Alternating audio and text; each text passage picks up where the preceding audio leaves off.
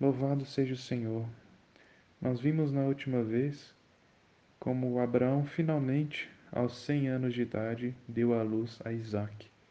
Como que a graça de Deus agiu na vida de Abraão e por meio de Sara veio a produzir o filho da promessa, que representa Cristo. Assim como Abraão tipifica Deus Pai, Isaac tipifica Cristo. E a intenção de Deus é trabalhar em nossa vida, nos fazendo passar pela circuncisão, pelo conhecimento do Deus Todo-Poderoso, para finalmente podermos gerar, a partir de Sara, que representa a graça, este filho que é Cristo, gerarmos Cristo. Este é um assunto muito difícil e muito profundo, mas para entendermos ele, temos sempre que pensar que existem duas origens neste universo, duas pessoas neste universo e duas obras. Essas duas origens, nós estamos falando do Pai, de Deus como origem, e a outra origem é o inimigo. Na verdade, a origem de todas as coisas é Deus Pai mas o inimigo criou uma autoridade paralela. E essa autoridade paralela veio a produzir na vida do homem a carne, né? o ser natural, o homem caído. A intenção de Deus era que o homem fosse um canal para a expressão da origem que era o próprio Pai, do próprio ser de Deus. Né? Nós vemos em Colossenses que em Cristo todas as coisas subsistem, em Cristo todas as coisas têm um princípio governante, fundamental, essencial, um início e que junta todas as coisas e preenche todas as coisas. Porém, quando veio Satanás, ele colocou no homem essa independência, ele gerou no homem uma vida carnal, uma vida pecaminosa. Então nós temos duas origens, que são essas duas pessoas. E essas duas pessoas vão ser representadas na Bíblia com dois Adões, nós vemos que em 1 Coríntios nós temos o primeiro Adão e o último Adão. O primeiro Adão é o homem natural, é o homem que nasceu da carne, a figura carnal. O último Adão, em Coríntios, fala que é o espírito vivificante. O último Adão é Cristo. É difícil de entender, mas é importante nós vermos que para Deus só existem duas pessoas, neste universo inteiro. Só existem duas coisas, duas origens. Ou é uma origem é Deus, ou outra origem é fora de Deus. Ou uma origem é o primeiro Adão, que é o homem caído, carnal, ou outra origem é o próprio Cristo, o último Adão. Então, na nossa vida, nós temos sempre uma escolha. Ou nós estamos na origem de Deus Pai, em Cristo, ou nós estamos no velho homem, em Adão. Ou nós estamos usando a nossa fé debaixo da circuncisão, negando a nós mesmos e vivendo pelo Espírito, ou nós estamos vivendo a nossa vida natural, nosso próprio ser. E essas duas pessoas dão origem a duas obras diferentes. Nós vimos que uma dessas pessoas trabalha através de Agar, que é o esforço natural, e gera Ismael, que é o fruto da justiça própria, que é rejeitado por Deus. Ismael é um fruto de nossa vida, de nossa ação, da nossa força, da nossa capacidade. Ou seja, quando estamos no velho Adão e agimos segundo a nossa força, a nossa capacidade, a nossa própria pessoa, nós sempre geramos Ismael. Não tem um outro termo. Nós sempre estamos gerando um filho que vai ser rejeitado por Deus.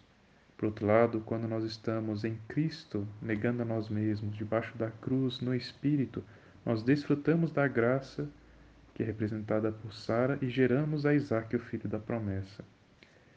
Isso é um conflito que nós levamos a vida inteira. Precisamos entender que a questão da Bíblia não é de fazer ou não fazer, mas é de quem nós somos.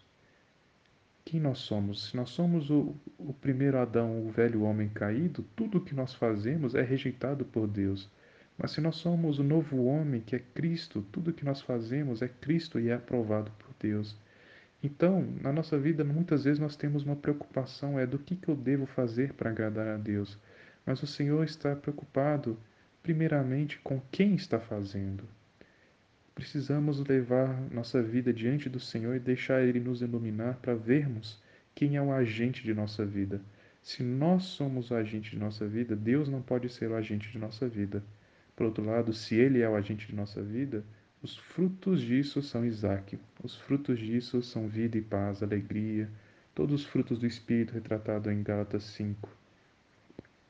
E por isso que Gálatas mesmo fala, né, no Gálatas 5, 16 a 17 fala: Digo, porém, andai no espírito e jamais satisfareis a concupiscência da carne, porque a carne milita contra o espírito e o espírito contra a carne, porque são opostos entre si, para que não façais o que porventura seja do vosso querer. Nós precisamos ver que existe essa briga o tempo todo. Existe uma briga do primeiro Adão com o último Adão. Tem uma briga de Agar contra Sara, de Ismael contra Isaac. E essa briga é para que nós não façamos a vontade da carne, porque o espírito milita contra a carne, o espírito não quer deixar que as obras da carne se manifestem e a carne não quer deixar que as obras do espírito se manifestem. Por isso precisamos permanecer no espírito. O Senhor falou: Eu sou a videira verdadeira. Se permanecereis em mim, eu permanecereis em vós e dareis muito fruto. A nossa vida é uma vida de andar no espírito, usar nosso espírito para darmos esses frutos do Espírito da graça. Se porventura darmos espaço para a carne, nós teremos os frutos da carne. Eu falei tudo isso porque nós vamos começar a ver agora esse conflito. A partir do versículo 8 de Gênesis 21, lemos assim: Isaac cresceu e foi desmamado.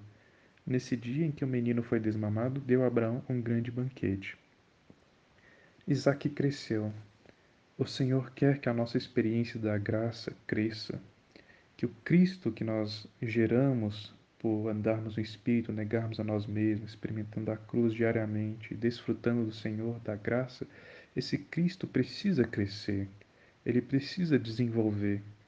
Em Efésios 4,13 fala assim: Até que todos cheguemos à unidade da fé e do pleno conhecimento do Filho de Deus, a perfeita varonilidade, a medida da estatura da plenitude de Cristo para que não sejamos mais como meninos. Ou seja, o Senhor deseja que a nossa fé cresça, que nós cheguemos à estatura de Cristo, que nós nos tornemos a própria imagem, a semelhança, a expressão exata desse Cristo aqui na terra. E para isso precisamos desejar vencer as barreiras que nos prendem, avançar nessa carreira, prosseguir para o alvo, Paulo fala em Filipenses 3, né? Ainda não cheguei lá, mas uma coisa eu faço, deixando as coisas que para trás ficaram, prossigo para o alvo. Há um chamado de Deus para prosseguirmos. No início desse princípio aqui, nós vamos ver que Isaac cresceu e foi desmamado. O primeiro passo, a primeira coisa começa, como fala em 1 Pedro 2,2, né? Desejai ardentemente, como crianças recém-nascidas, o genuíno leite espiritual, para que por ele vos seja dado crescimento para a salvação. Então, o primeiro passo é alimentar esse Isaac, alimentar o nosso espírito com esse genuíno leite espiritual, que é a palavra, que é orar, que é ter comunhão, que é exercitar nosso espírito.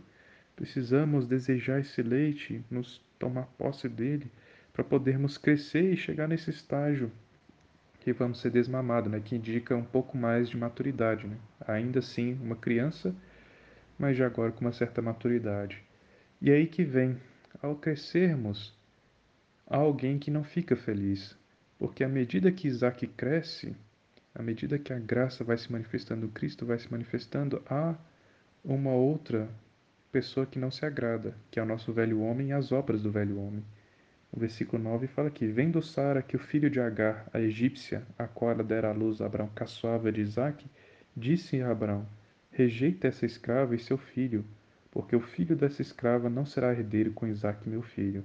Pareceu isso muito penoso aos olhos de Abraão por causa de seu filho. Disse, porém, Deus a Abraão: Não te pareça isso mal por causa do moço e por causa da tua serva. Atende a Sara em tudo o que ela te disser, porque por Isaque será chamada a tua descendência. As obras da carne, do velho homem, da nossa justiça própria, sempre vão zombar das obras da graça. As obras da graça têm origem em Cristo, as obras do velho homem têm origem em nós mesmos, e nós podemos ver que toda vez que nós olhamos para essas obras, nós temos o sentimento de Abraão, que achou muito penoso em deixar essas obras. Né? Nós olhamos, poxa, eu sou tão bom naturalmente, quer dizer que eu tenho que rejeitar até a minha bondade natural? Tem tantas pessoas aí que são esquentadas e têm raiva, mas eu sou tão paciente. Quer dizer que a minha paciência não agrada a Deus? Tudo que procede de uma vida natural da pessoa que não é Cristo ela vai zombar da graça eventualmente. Ela vai nos levar a orgulharmos e impedir que Deus avance em nós. Por isso que nessa briga da carne contra o espírito, né, da graça contra a justiça própria, contra o velho homem e o novo homem, nós precisamos abandonar as obras do velho homem. Nós precisamos rejeitar primeiro a pessoa do velho homem e segundo as obras do velho homem. Aqui Deus falou para Abraão rejeitar Ismael. O filho não era uma coisa boa? Ismael era um filho, era uma coisa boa. Porém, veio de uma origem que não era o próprio Senhor e por isso precisava ser rejeitado. Porque a promessa de Deus, a herança de Deus é dada para aquilo que vem da origem dele mesmo. Em nossa vida, precisamos primeiramente deixar a cruz operar em nós, para o nosso velho homem morrer e desfrutarmos do novo homem. Mas também precisamos dar um novo passo. Esse novo passo é rejeitar Ismael. É rejeitar os frutos do velho homem. Tudo aquilo que antigamente nos dava motivo de orgulho e razão para nos fortalecermos em nós mesmos, precisamos rejeitar para deixar que apenas Isaac fique em nossa vida. É uma palavra difícil, mas espero que o Senhor possa nos dar luz para poder nos arrepender e abandonar para sempre essas velhas obras. Louvado seja o Senhor.